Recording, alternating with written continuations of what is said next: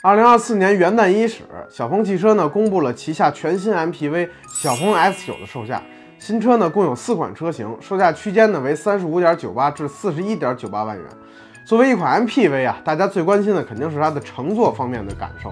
啊，小鹏 X 九的采用了二二三的这个七座布局啊，并为第二排乘客提供了零重力太空沙发座椅，采用了这个头层 Napa 真皮包裹，并配有这个十点按摩功能。此外呢，新车在第三排座椅方面也下了不少功夫，提供了这个头枕、靠背的这个电动无级调节啊，一键电动魔术收纳，第三排一键便捷进出等设计。为了能让乘客在车内更为舒适呢，小鹏 S9 还准备了冷热一体式电动冰箱，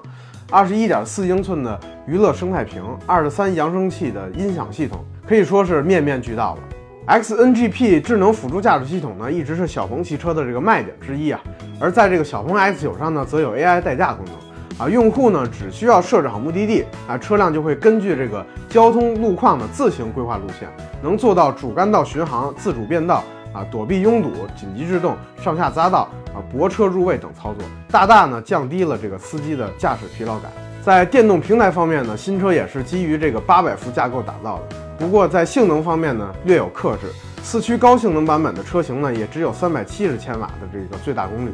呃，零百加速呢只有五点七秒，而两驱版本呢则要慢上两秒。啊，不过对于一台 MPV 车型来说呢，仍是够用的。在续航方面呢，根据车型的配置不同呢，最短为六百一十公里，最长为七百零二公里。那么这四款车型应该怎么选择呢？首先要说明呢，小鹏 X9 其实是在舒适性配置方面是一视同仁的。四款车型呢没有区别，有区别的只有这个自动驾驶的这个能力以及这个电池的容量。而如果您对于这个二十英寸轮毂、金色车漆或者零重力座椅有需要的话呢，这些都是要选装的。所以那个顶配的四驱高性能版本呢就不推荐了啊。五秒多的这个加速虽然快，但对于这个 MPV 车型来说呢，实在是没有必要啊。当然了，您要是对于四驱有需要的用户呢除外。而猫爸呢则推荐这个售价为三十九点九八万元的这个七零二超长续航 Max 版本。该车型呢和顶配车型一样，都具有这个最强的这个自动驾驶辅助功能，